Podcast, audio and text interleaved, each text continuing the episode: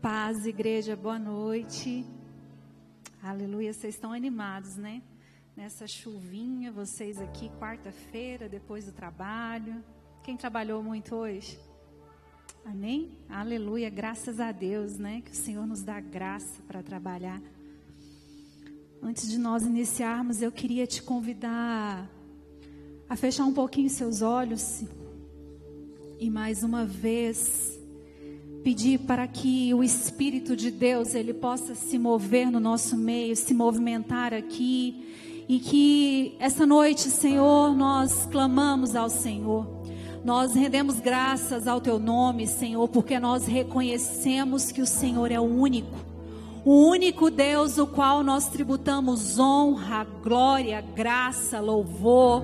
Nós rendemos a Ti, Senhor, toda a nossa adoração. Nós nos prostramos aos Teus pés, reconhecendo a Tua grandeza, Pai.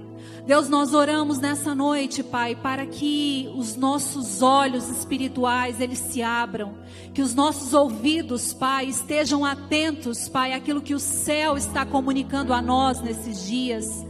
Ó Deus, nós clamamos para que a glória do Senhor, ela sobre nós nos transforme, nos restaure, nos edifique. Ó Deus, eu oro para que a sua palavra, ela cumpra o propósito qual o Senhor determinou.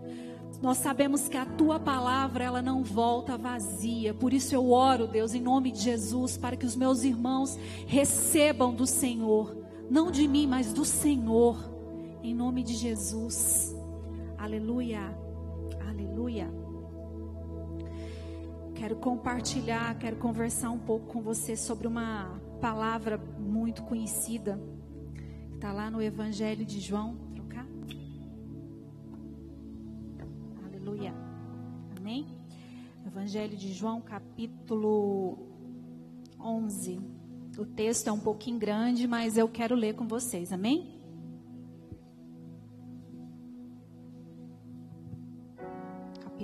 11.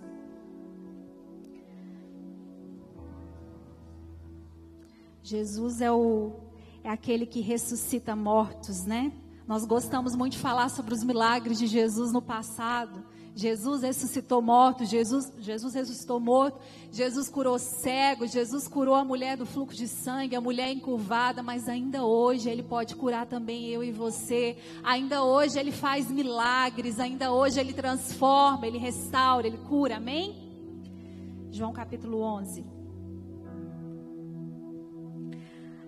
Havia um homem chamado Lázaro, e ele era de Betânia, do povoado onde Maria e Marta, a sua irmã, também moravam. E aconteceu que Lázaro ficou doente. Maria, sua irmã, era a mesma que derramara o perfume sobre Jesus e lhe enxugara os pés com os cabelos. Então as irmãs de Lázaro mandaram dizer a Jesus: Senhor, aquele a quem ama está doente. E ao ouvir isso, Jesus disse: Essa doença não acabará em morte, é para a glória de Deus para que o Filho de Deus seja glorificado por meio dela. Jesus amava Marta, amava Maria e também amava Lázaro.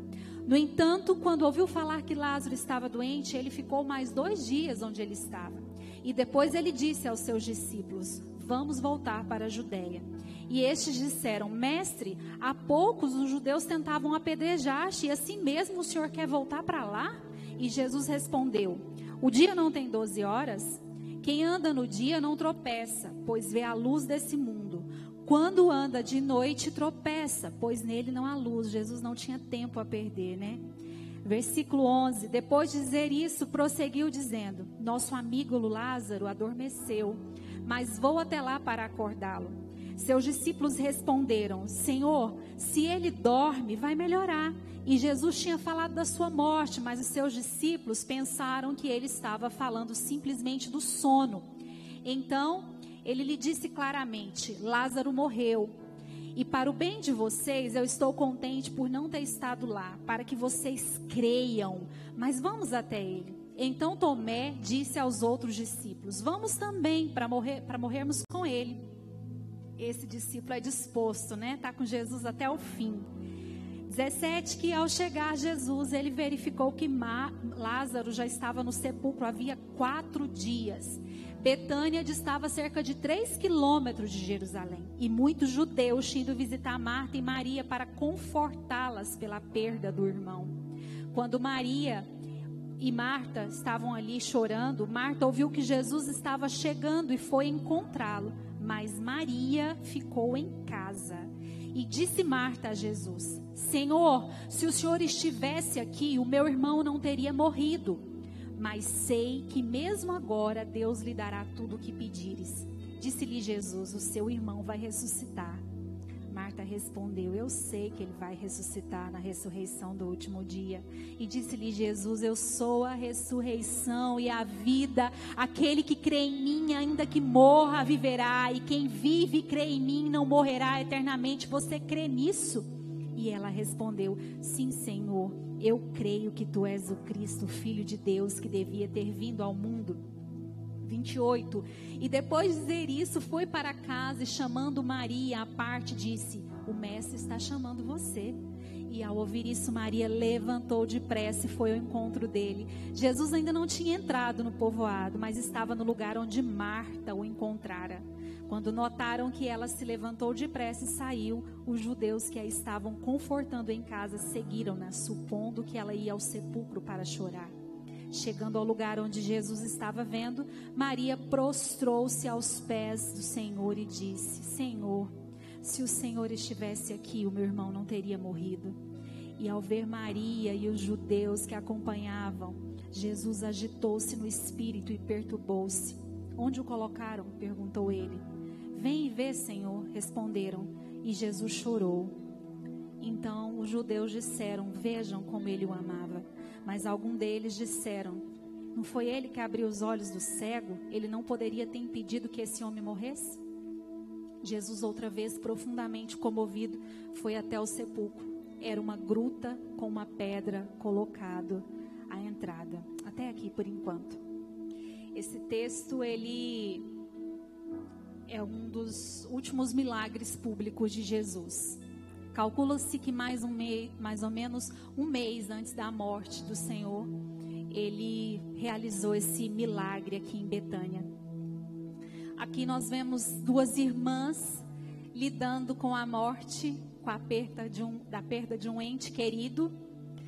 E o mais interessante é que além de, dar, de se dar ali com a morte do irmão, do único homem que tinha extrema importância naquela cultura, naquela sociedade. Elas iam ficar ali sem um homem em casa, sem o seu irmão, seu tão querido e amado irmão. Elas também viam, viram que Jesus estava distante. Ele estava longe. Elas mandam um recado para eles e elas tiveram que lidar também com aquele momento de luto, de dor, mas com a ausência de Jesus. Eu não sei se você já passou por algum momento assim de tribulação, eu acho que todos nós já passamos. E a gente faz aquela pergunta clássica assim, né? Se Jesus me ama, por que, que eu estou sofrendo? Se Jesus nos ama, por que, que eu estou passando por isso? Por que, que eu estou passando por essa tribulação? Mas o amor de Deus, ele não nos isenta do sofrimento.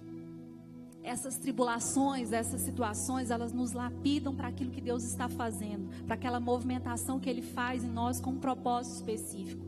E mesmo amando Jesus, sendo o único filho de Deus, ele, Deus enviou o seu filho para a morte, para que depois operasse vida em nós. Ele não isentou Jesus de todo o percurso de cruz. E os milagres de Deus, eles sempre são realizados com um propósito. Todo mundo espera por algum milagre alguma área da sua vida, de alguma forma.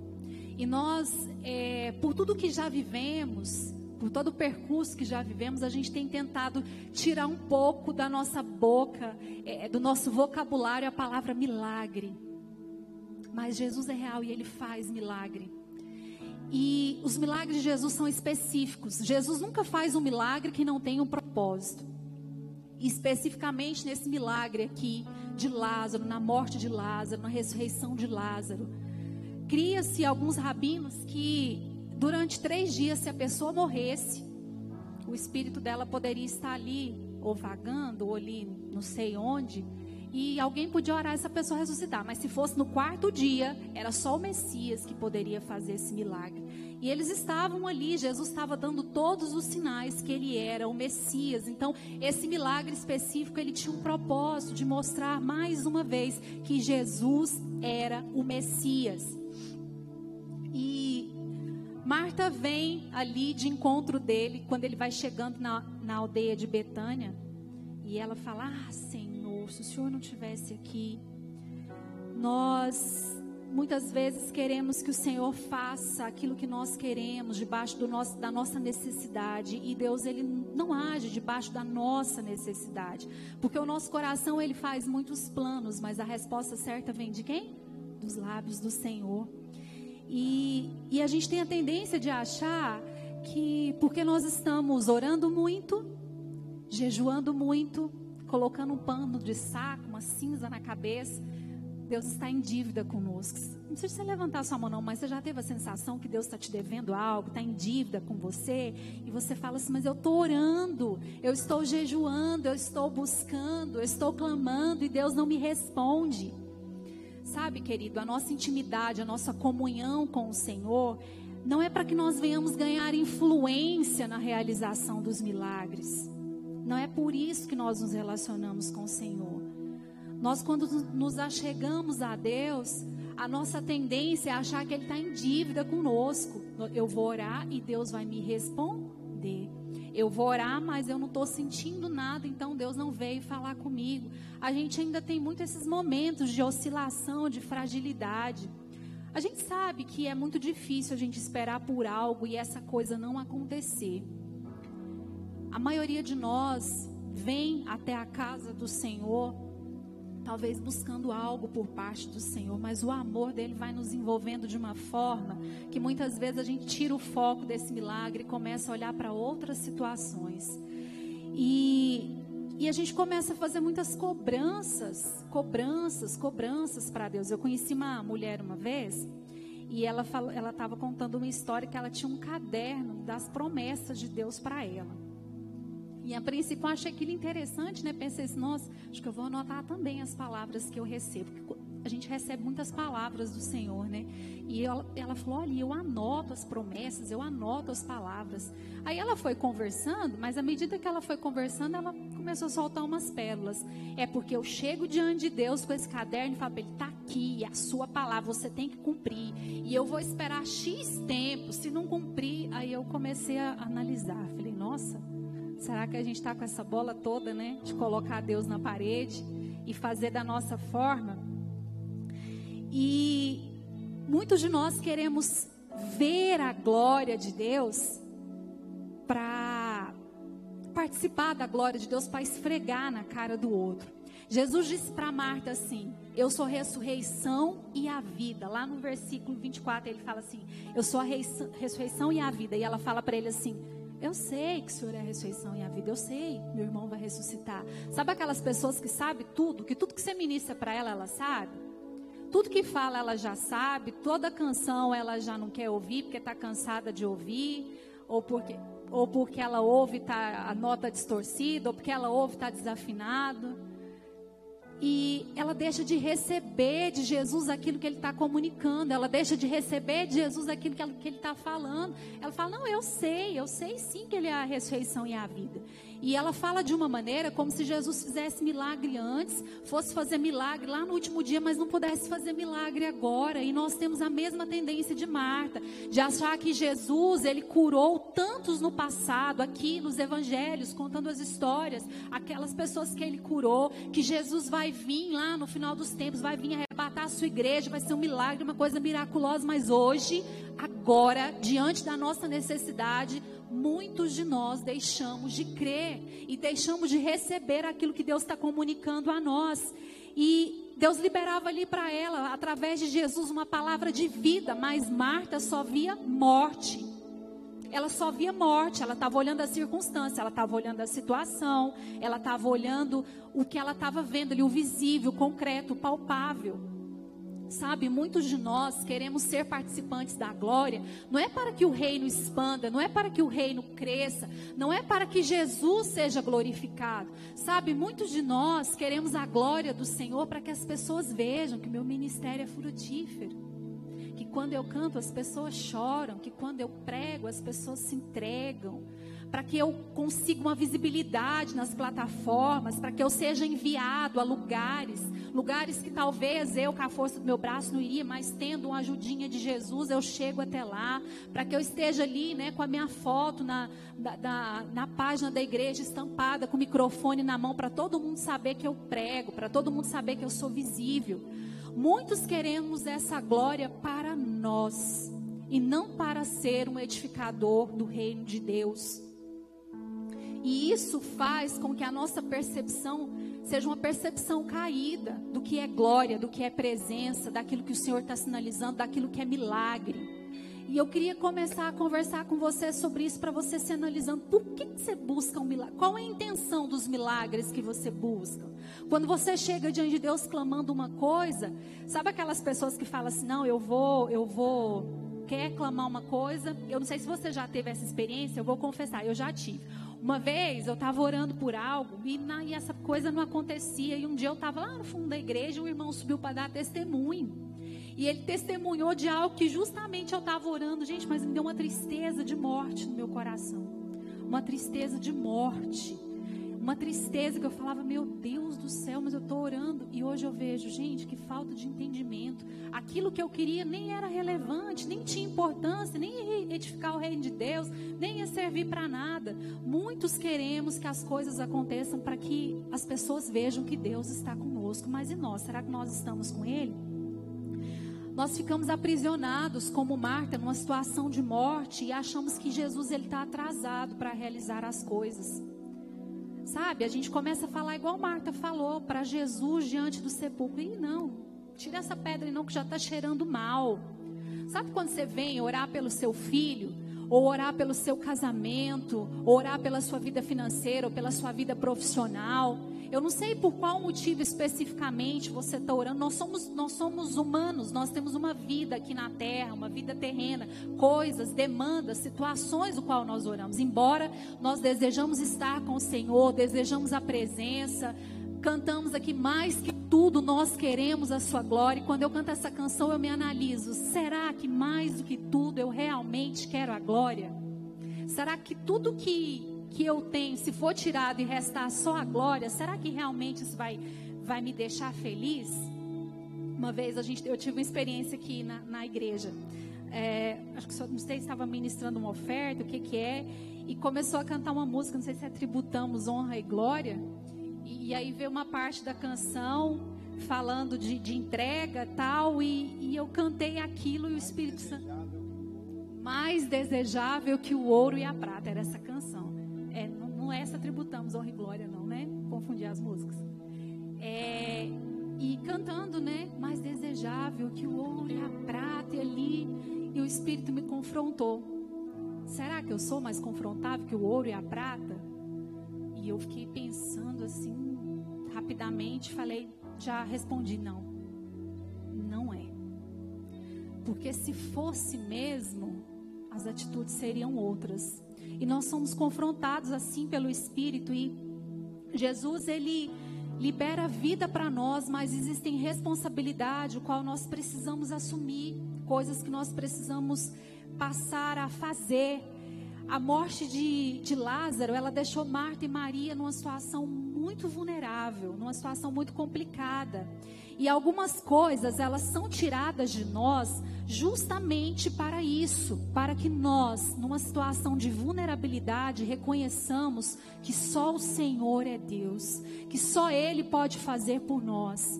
Muitas situações de morte que nós vivemos, talvez a morte nas finanças, ou a morte no, no casamento, ou a morte no ministério, ou a morte propriamente dita, nos mostra quem é Deus. Eu passei por uma situação de morte propriamente dita ali. Eu tinha uns 12 anos atrás, é, vocês vão fazer o cálculo da minha idade, né? Eu tinha, eu tinha 27 anos e eu passei por uma situação de morte dentro da minha casa. Meu Deus, que treva, que luta, que, que dias terríveis, que dias tenebrosos, que dia de tempestade, dias que você deseja a morte, que você fala assim, meu Deus.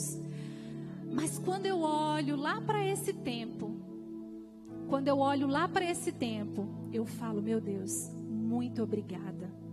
Deus, muito obrigada por tudo que eu vivi até aqui, porque nessa situação de luto, de dor, de tristeza, a sua glória se manifestou e hoje, para a glória de Deus, eu estou aqui podendo impartir aquele que é vida com aqueles que eu conheço, podendo liberar a vida sobre os meus filhos. E mas eu entendi que a glória ela se manifesta a nós porque quando nós sabemos a quem nós devemos vislumbrar. Quando o milagre acontece a você, você vislumbra quem? O milagre ou aquele que fez o milagre?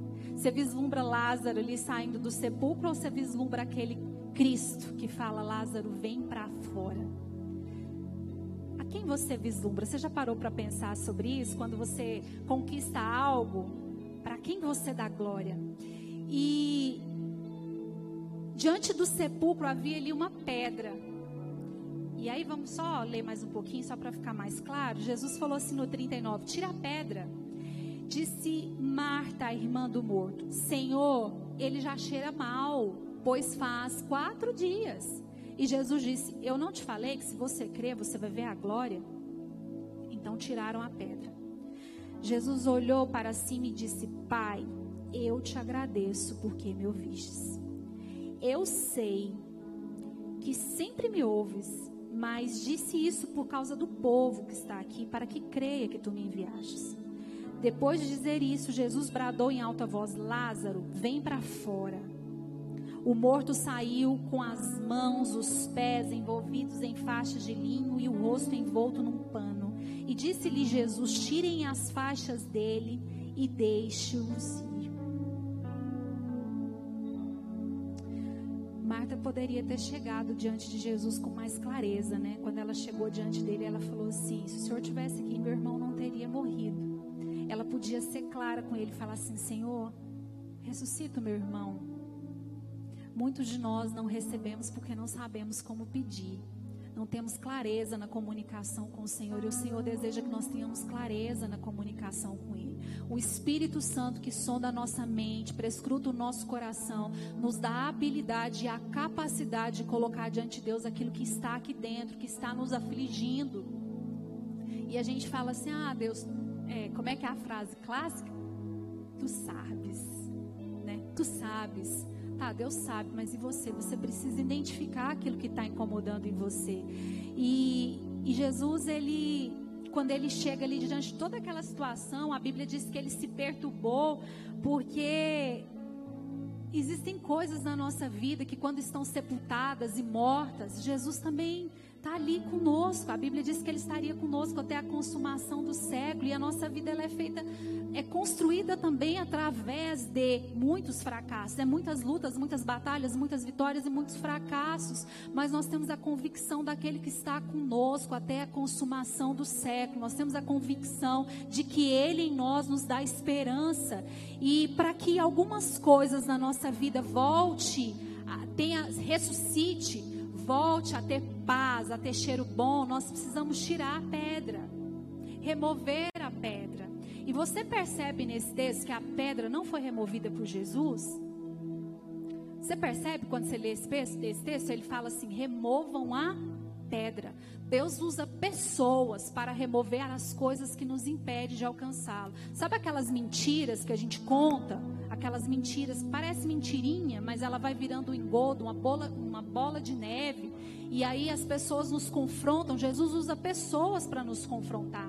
Às vezes o nosso orgulho, nós somos usados, pessoas são usadas para tratar o nosso orgulho, inveja. Quantas coisas estão aí presas nesse sepulcro? Você hoje é o Lázaro que está lá dentro. Mas lá com você tem uma pedra. E Jesus já chamou você para sair. Ele falou: Lázaro, vem para fora. Mas tem pessoas que vão remover essas pedras. O que, que são, podem ser essas pedras? Uma idolatria, um vício, uma pornografia, uma falta de perdão. O que pode ser essas pedras que nos impedem de além de ouvir a voz do Senhor, sair desse lugar. Ouvir a voz do Senhor, nós estamos ouvindo todo dia, todo lugar que você vai hoje tem alguém falando de Jesus, alguém ministrando a palavra. Nós somos ministrados o tempo todo, em todo o tempo. Mas existem circunstâncias que somos nós que temos que ter um posicionamento. E Jesus, através dessas situações, ele, ele quer se revelar a nós. E se você fosse analisar, é, diante dessa circunstância, com quem você mais se parece? Com Marta? Quando a gente lembra de Marta, a gente pensa em serviço, né? Mas a igreja também precisa de serviço. Servir ao Senhor também é através do serviço. Você é a Marta que está só atrás da bênção, você vem para a casa de Deus porque você deseja um milagre. Você vem para a casa de Deus porque você deseja que haja uma conversão dos seus filhos. Porque você deseja salvar o seu casamento. Porque você quer um carro. Algo na sua vida tá, esteja morto e está desesperando você. Você realmente crê que a glória de Deus pode se manifestar? Ou você sempre vai tentar impedir Jesus para que esse milagre seja produzido? Tem alguma situação na sua vida que é morte? Ou que ela está assim, quase morrendo, precisando só de um empurrãozinho para morrer. Você crê? Se você crê, verá a glória de Deus. Não foi o que ele disse? Jesus disse que ele era a ressurreição e ele era a vida.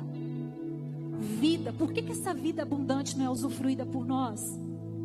Sabe, querido, alguns processos na nossa vida de ressurreição, eles precisam de um tempo, mas eles precisam de um modo de Deus fazer. Nós precisamos começar a alinhar o nosso tempo com o tempo de Deus, o Kairos com o Cronos. Ele precisa estar alinhado com o céu. Não é como quero, do jeito que quero, no tempo que quero, mas o tempo oportuno do Senhor para algo específico, as coisas vão acontecer. E muitos de nós na nossa caminhada cristã vamos desistindo, desistindo porque vai ficando difícil, porque Jesus está lá em outro lugar curando outras pessoas. Você está vendo pessoas do seu lado sendo curada, pessoas do seu lado tendo casamento restaurado, pessoas do seu lado tendo ministério frutífero, pessoas do seu lado rompendo financeiramente, mas você está ali ainda aguardando, aguardando, e você começa a pensar, talvez como Marta, que Jesus está atrasado, mas eu vou te dizer: Jesus nunca andou atrasado, Jesus sempre andou por um propósito propósito. Tudo que ele faz tem um propósito específico. E o tempo que ele usa é para que nós venhamos ser moldados, transformados, lapidados, restaurados, para que realmente a glória dele possa ser manifesta e que todos creiam quem ele é, Jesus Cristo, o único e suficiente Salvador. Marta é, é a igreja desesperada por milagre, louca por milagre, entra na fila da bênção, vai lá. Eu vou falar de monte, mas é, é eu amo ir pro monte, tá, gente? É muito bom.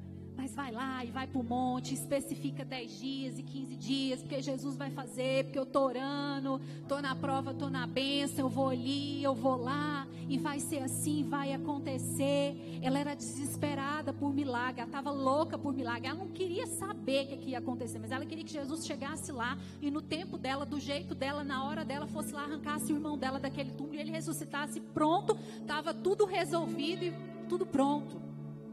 Essa é a parte do corpo que se desespera por um milagre.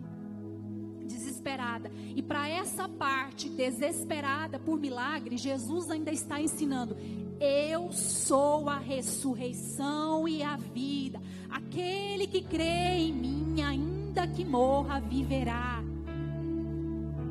Mas talvez você seja outra parte do corpo. Ninguém quer ser Marta, né? Mas nós temos mais a característica dela de ansiosa, desesperada, louca para as coisas acontecer, do que talvez Maria. Sabe quem era Maria? Era aquela mulher que quebrou o vaso. Era aquela mulher que quando Jesus estava ensinando, a irmã dela estava falando assim, Marta, Jesus, você não se importa com essa mulher aí sentada sem fazer nada, não? Eu estou aqui fazendo almoço, cuidando, matando a galinha, fazendo isso, essa mulher aí. E Jesus fala para Marta, Maria está pegando a melhor parte, ela está tendo a melhor parte. Maria é a parte da igreja que espera o rei chamar. Que ela sabe a hora certa de ir ao encontro dele. E para essa parte, Jesus revela o que está no coração. Jesus revela a Maria o choro por aqueles que estão presos em sepulcros. As duas viram a glória, mas só uma teve coragem de entregar tudo, porque nós vemos depois ela quebrando um vaso que tinha grande valor diante do Senhor.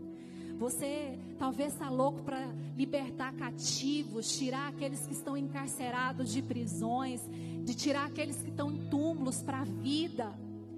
Mas você não está esperando Jesus te chamar. Você não está atento àquilo que Ele está falando. Você não está atento àquilo que está no coração do Senhor. Você quer libertar pessoas, mas você quer libertar pessoas do seu jeito do seu modo, no seu tempo, na sua hora. Você já parou para analisar sobre isso? Que o Senhor vai fazer as coisas no tempo dele?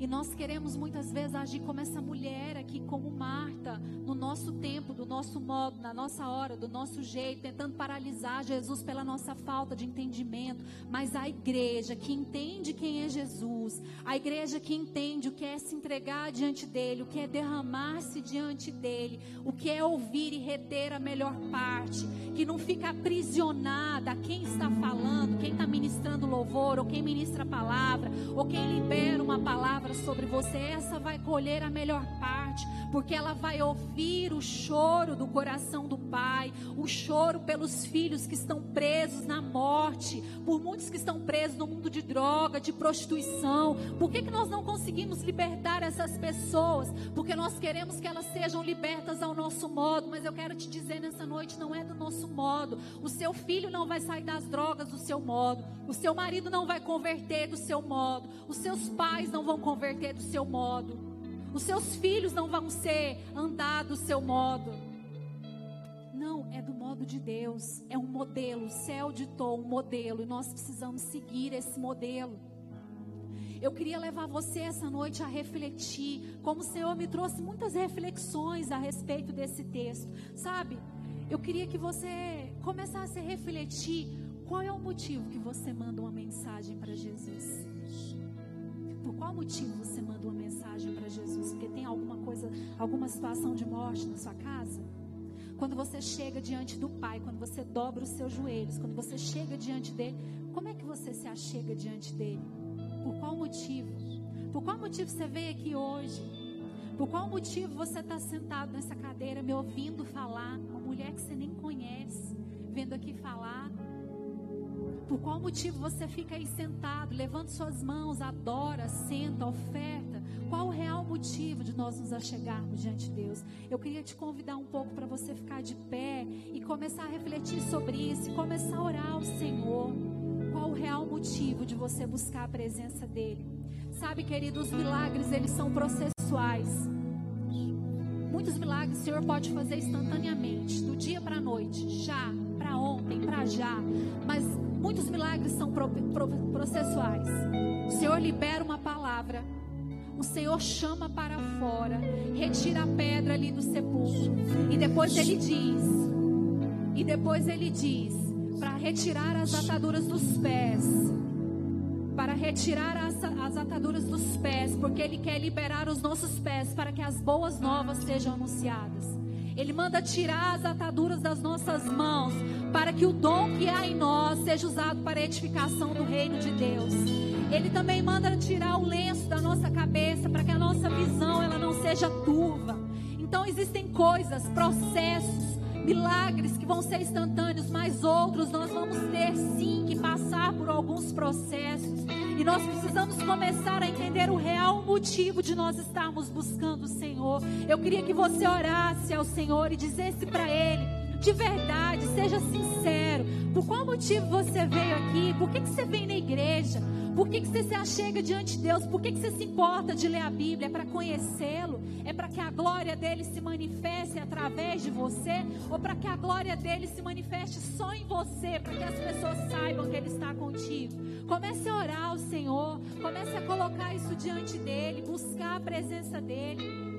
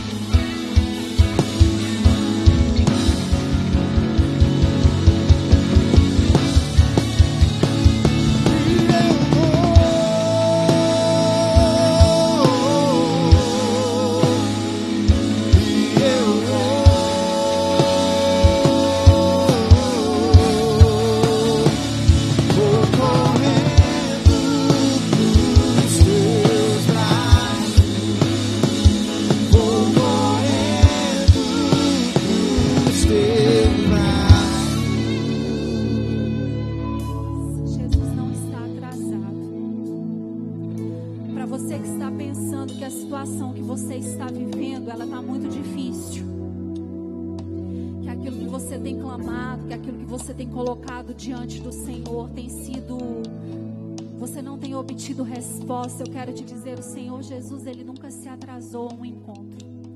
Jesus nunca se atrasou a um encontro. Sabe aonde não há vida, é onde está trevas, que Deus diz haja luz. A palavra diz haja luz e houve luz. É nessa situação de treva que a glória do Senhor vai se manifestar e vai haver luz vai haver mudança. É na doença que se manifesta a cura, é na morte que manifesta a vida.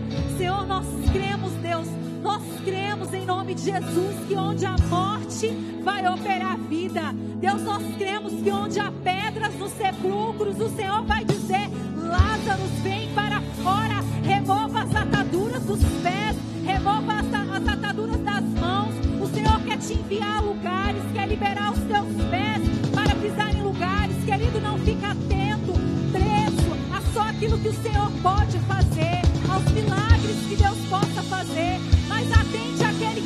pode fazer,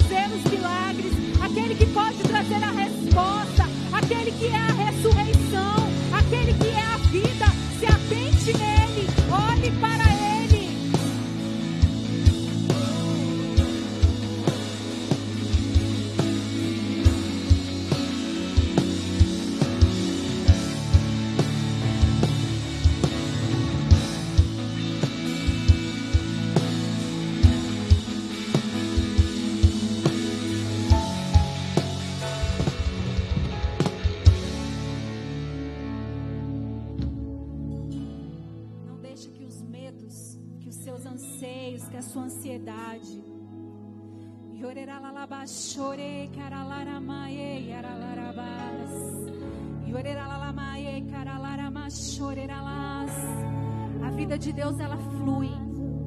Ela flui. Seja como essa mulher. Seja como essa mulher que quebrou o vaso. Sim. Não tenha medo de se entregar a Ele. Espera Ele te chamar para você ir ao encontro dele. Entrega tudo, sem medo, sem reservas, sem se preocupar com o amanhã.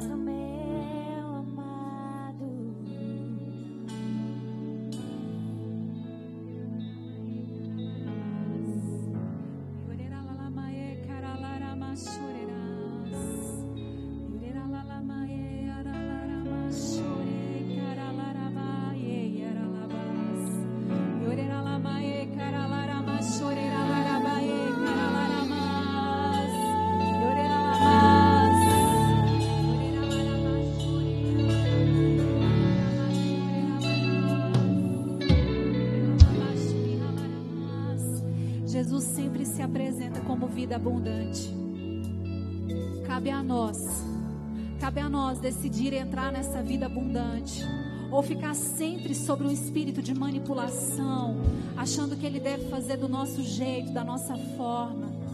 Mas eu quero convidar você a, se a refletir, a olhar para você, a se analisar e entender qual é o seu lugar diante dessa palavra, com quem você mais se assemelha. E eu quero te dizer: não tenha medo. Não tenha medo de entregar tudo o que você tem. Não pense que as situações difíceis que você está passando hoje, que as dificuldades que você está passando hoje, que elas não vão um dia ser para a edificação do reino, vão ser para a glória. Eu te digo, eu te digo nessa noite, Jesus ele é a ressurreição e a vida. Não há nada que possa deter o poder dele, nem principado, nem potestade, nem morte, nem doença, nem treva, nada pode deter o poder do nosso Deus. Senhor é maior do que todas as coisas. Quando ele vem de encontro ao nosso problema, à nossa situação, à nossa dificuldade, ele sempre traz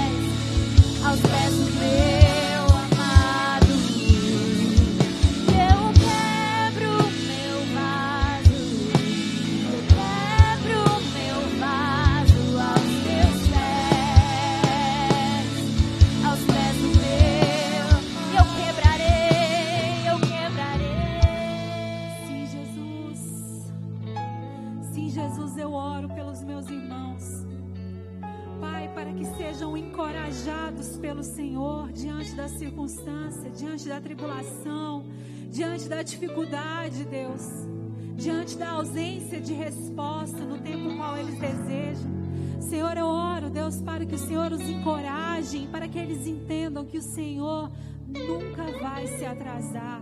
Eu oro, Deus, para que o seu coração seja revelado a nós, revelado à sua igreja, Pai, para que o clamor do céu seja revelado a nós, que nós venhamos ter entendimento, Senhor, aquilo que está no seu coração, para que o Senhor revele a nós, Pai, onde estão os seus filhos que estão encarcerados, presos, mortos, trancafiados em sepulcros, Pai, para que nós, nós possamos levantar um clamor aos céus, Pai, buscar a tua face, se posicionar, rolar a pedra do sepulcro, Deus, para que haja vida, Senhor, onde está operando a morte.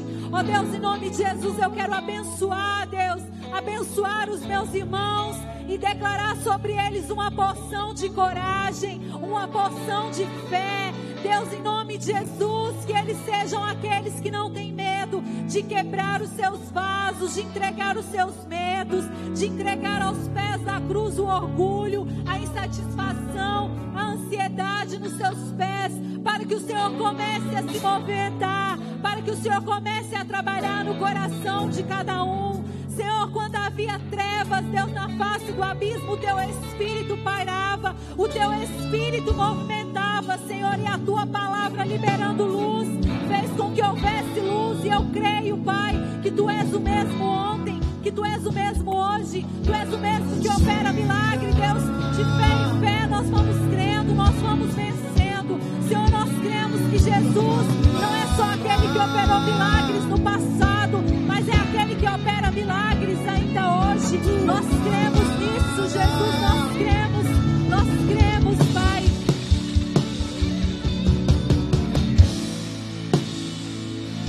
Aleluia, aleluia. Nós te louvamos, Jesus. Nós te louvamos, nós te louvamos, Pai, porque em todo tempo o Senhor tem estado conosco. Querida, eu quero te dizer tudo, em tudo o Senhor, Ele não perde viagem em nada. Ele não perde viagem na doença. Ele não perde viagem na morte. Ele não perde viagem quando você está passando por dificuldade financeira.